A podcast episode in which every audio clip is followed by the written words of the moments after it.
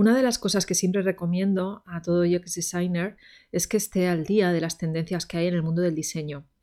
Eh, así que, al igual que el año pasado, mi primer episodio de este mes de enero es sobre las tendencias UX en este 2021. Lo que hago, como ya sabes, si me sigues desde hace tiempo, es una recopilación de las tendencias en UX de dos de mis revistas favoritas de diseño que son UX Collective y UX Planet. Si todavía no las conoces, te recomiendo que entres en sus perfiles de Medium, de la revista Medium, y ahí encontrarás muchísimos artículos en cada una de ellas sobre diseño UX y también sobre diseño eh, visual. Hola, soy Gema Gutiérrez, diseñadora de productos digitales. Te doy la bienvenida a un nuevo episodio de píldorasux.com, la mejor forma de aprender diseño de experiencia de usuario explicado con claridad y paso a paso. Aprende con una pequeña píldora cada semana estés donde estés. El caso es que durante el 2020 ya sabemos eh, que, bueno, hemos sufrido una pandemia global en la que todavía estamos y que ha cambiado nuestras vidas. Fabricio Teseira de la revista UX Collective ha decidido hablar este año, 2021, de lecciones aprendidas en vez de tendencias. ¿Qué te parece esto? La verdad es que yo creo que tiene bastante sentido, ¿verdad? Porque hablar de tendencias como si fuera un año normal cuando no lo ha sido, eh, quizá tiene más sentido hablar de qué hemos aprendido en este año de la pandemia. Voy a hablarte tan solo un pequeño resumen, seis, eh, bueno, no voy a llamarlo tendencias, seis aprendizajes. Eh, de los 100, son 100 de verdad, o sea, una barbaridad, de los 100 que han escrito en UX Collective. Evidentemente, si quieres eh, leer los 100, pues puedes ir a las referencias del artículo relacionado con este episodio o directamente vete a Medium eh, y buscas tendencias UX en el 2021 de la revista UX Collective. Pero, como te decía, pues he seleccionado seis de los que voy a hablar. No voy a decir que sean los seis más importantes, pero sí son seis que me han llamado la atención y que me gustaría pues hablar de ellos. Pero antes de nada, pues voy a, literalmente traducir una frase o una explicación que hace la revista US Collective sobre el porqué de llamarlo lecciones en vez de llamarlo tendencias. Lo que dice es no tendencias, sino lecciones, lecciones sobre cómo generar un impacto más allá de nuestros productos, cómo colaborar más allá de las llamadas de Zoom, cómo organizarnos más allá de nuestras burbujas y cómo mejorar nuestro oficio más allá de las mesas de trabajo. Lecciones de voces que todavía no escuchamos con tanta frecuencia en la corriente principal del diseño, pero deberíamos hacerlo. Lecciones que pueden ayudarnos a sumergirnos en el 2021 un poquito más preparados. Así que vamos, como te decía, a ver algunas de esas lecciones aprendidas. La primera dice, definimos nuestras palabras, pero ellas no nos definen. Y eh, comentan si te has preguntado si alguna vez usas terminologías más inclusivas en tu trabajo.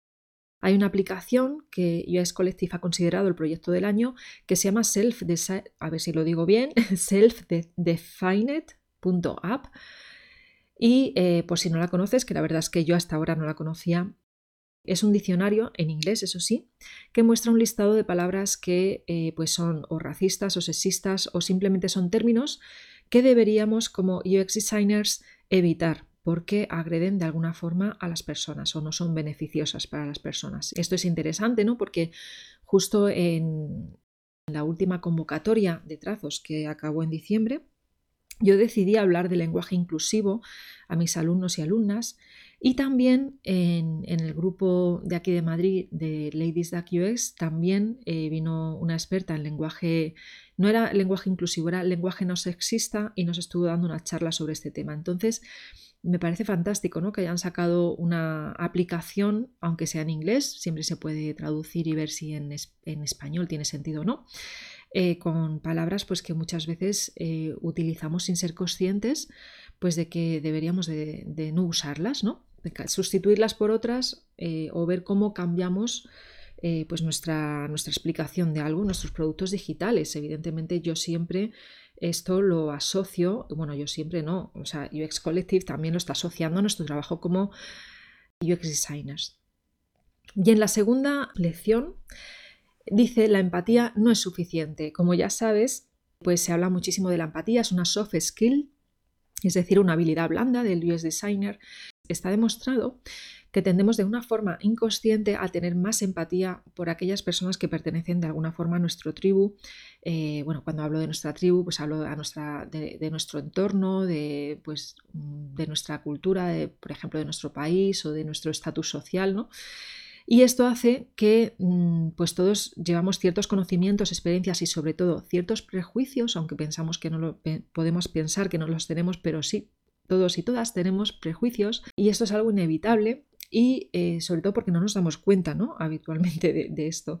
Y lo que no es inevitable, evidentemente, y es de lo que habla este aprendizaje, es una monotonía en la perspectiva del diseño. Si trabajas en diseño, Reflexiona sobre tu equipo, quién está incluido, quién ocupa los puestos de poder. ¿no? Si queremos realizar un diseño realmente centrado en el usuario, pues debemos construir equipos que valoren y empoderen a UX designers de diversos géneros, sexualidades, razas, etnias, religiones, habilidades, etc. Muchas veces solamente cuando vamos a contratar nos fijamos en las habilidades y esto deberíamos de cambiarlo, porque precisamente por estos sesgos que todos traemos, y si, por ejemplo, nuestro equipo de diseño está compuesto solamente por personas del de, mismo sexo, de la misma raza y de la misma etnia y religión, posiblemente estemos creando productos digitales con ciertos sesgos eh, sin ser conscientes de ello. Entonces vamos a intentar evitar esto creando esos equipos multidisciplinares que muchas empresas de diseño ya están haciendo. Por otro lado, eh, piensa, eh, bueno, igual no lo sabes, pero eh, de esto se, lleva hablando un tiempo, esto no lo ha sacado nuevo UX Collective, ¿vale? Eh, hay muchos artículos hablando de la problemática que hay actualmente con la tecnología porque está siendo programada y diseñada en su mayoría por hombres blancos heterosexuales. ¿Qué es lo que sucede aquí? Porque igual estás pensando, pero esto qué tiene que ver con la empatía. Bueno, pues aquí lo que, de lo que se habla es de que la empatía es sentir lo que siente otra persona, intentar meterse en sus mentes y corazones y experimentar lo que están experimentando, ¿vale?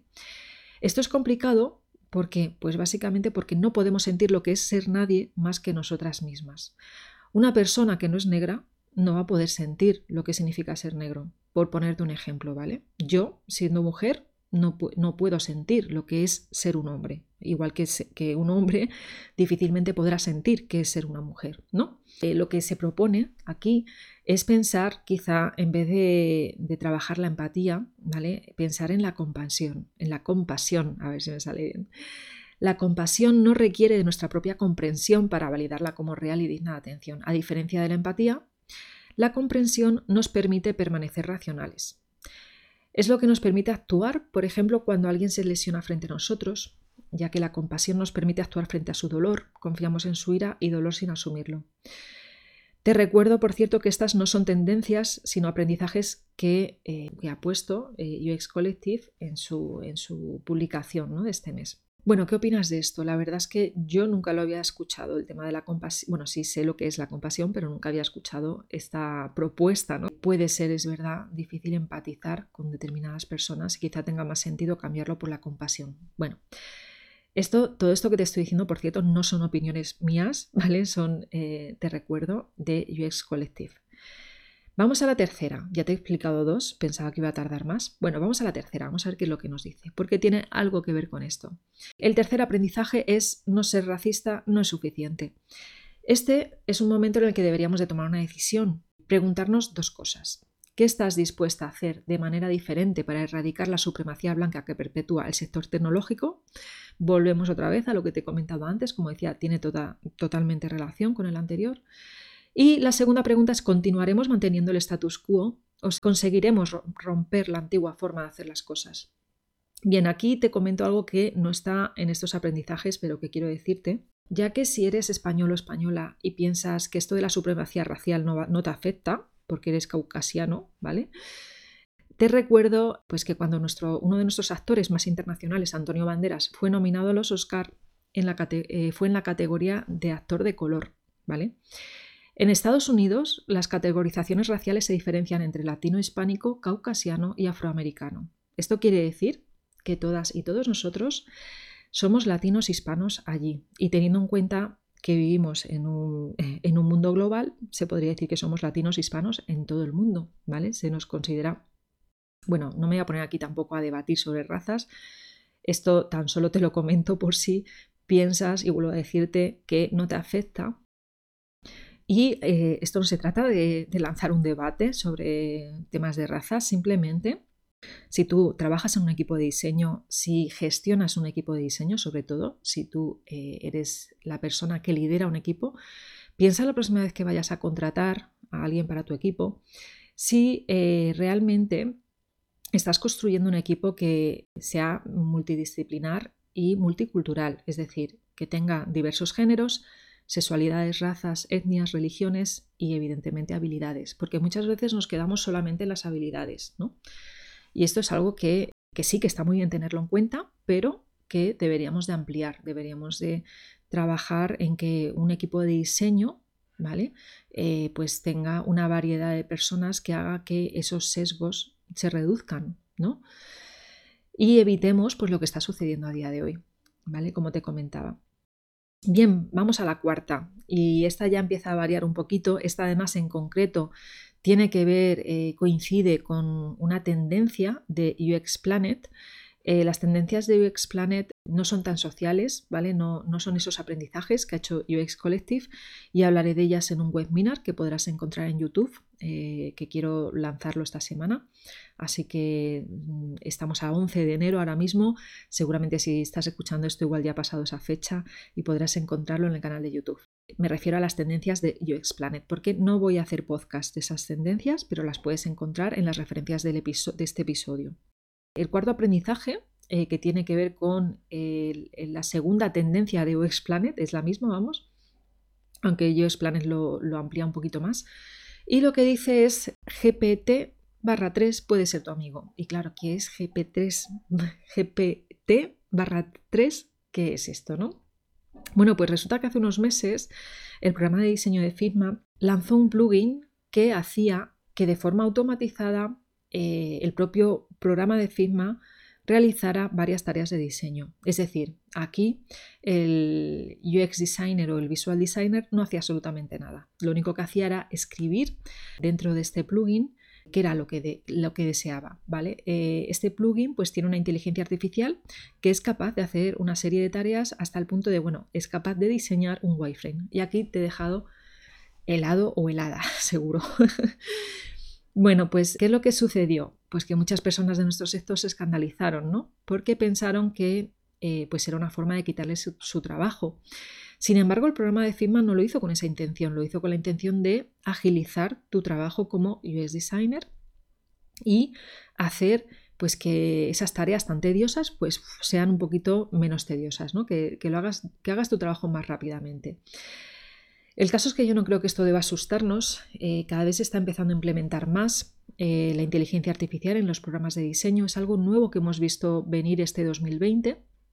Y si no sabes, por cierto, cómo, eh, cómo lo hace este plugin, puedes ver un ejemplo que, un vídeo de ejemplo que subió el diseñador Jordan Singer a su Twitter, ¿vale? Lo he puesto asociado al artículo de este episodio y ahí puedes ver cómo eh, este diseñador escribe en inglés, ¿no? qué es lo que desea y cómo el plugin automáticamente eh, diseña ese wireframe. La verdad es que es sorprendente.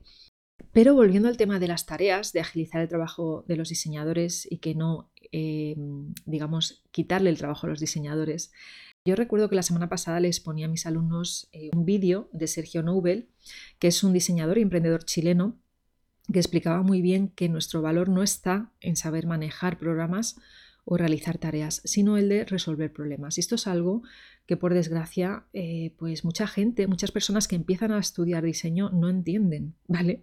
No entienden, piensa que lo que tienen que aprender son programas de diseño. Eh, yo tengo precisamente un seminario en YouTube que habla de los errores más comunes cuando empiezas a aprender diseño y uno de ellos es que pensar que por aprender, ¿vale? A diseñar en Figma o en Sketch o en cualquier otro programa Adobe XD, tú ya eres UX designer o visual designer. Esto no es así. ¿Por qué? Pues porque lo que hacemos es resolver problemas y esto es algo que difícilmente lo puede hacer una máquina en el futuro. Entonces, hazte la idea de que cada vez más empresas van a utilizar inteligencia artificial para automatizar procesos. Si la única forma en la que tú como UX designer o visual designer aportas valor, es a través de la realización de tareas, sí que en el futuro te quedarás sin trabajo porque te sustituirá una inteligencia artificial o un robot, ¿no? Que esto parece muy de ciencia ficción, pero esto nos va a llegar. Esto se llama la cuarta revolución industrial. Puedes buscarlo por, por internet si no has escuchado antes hablar de ella.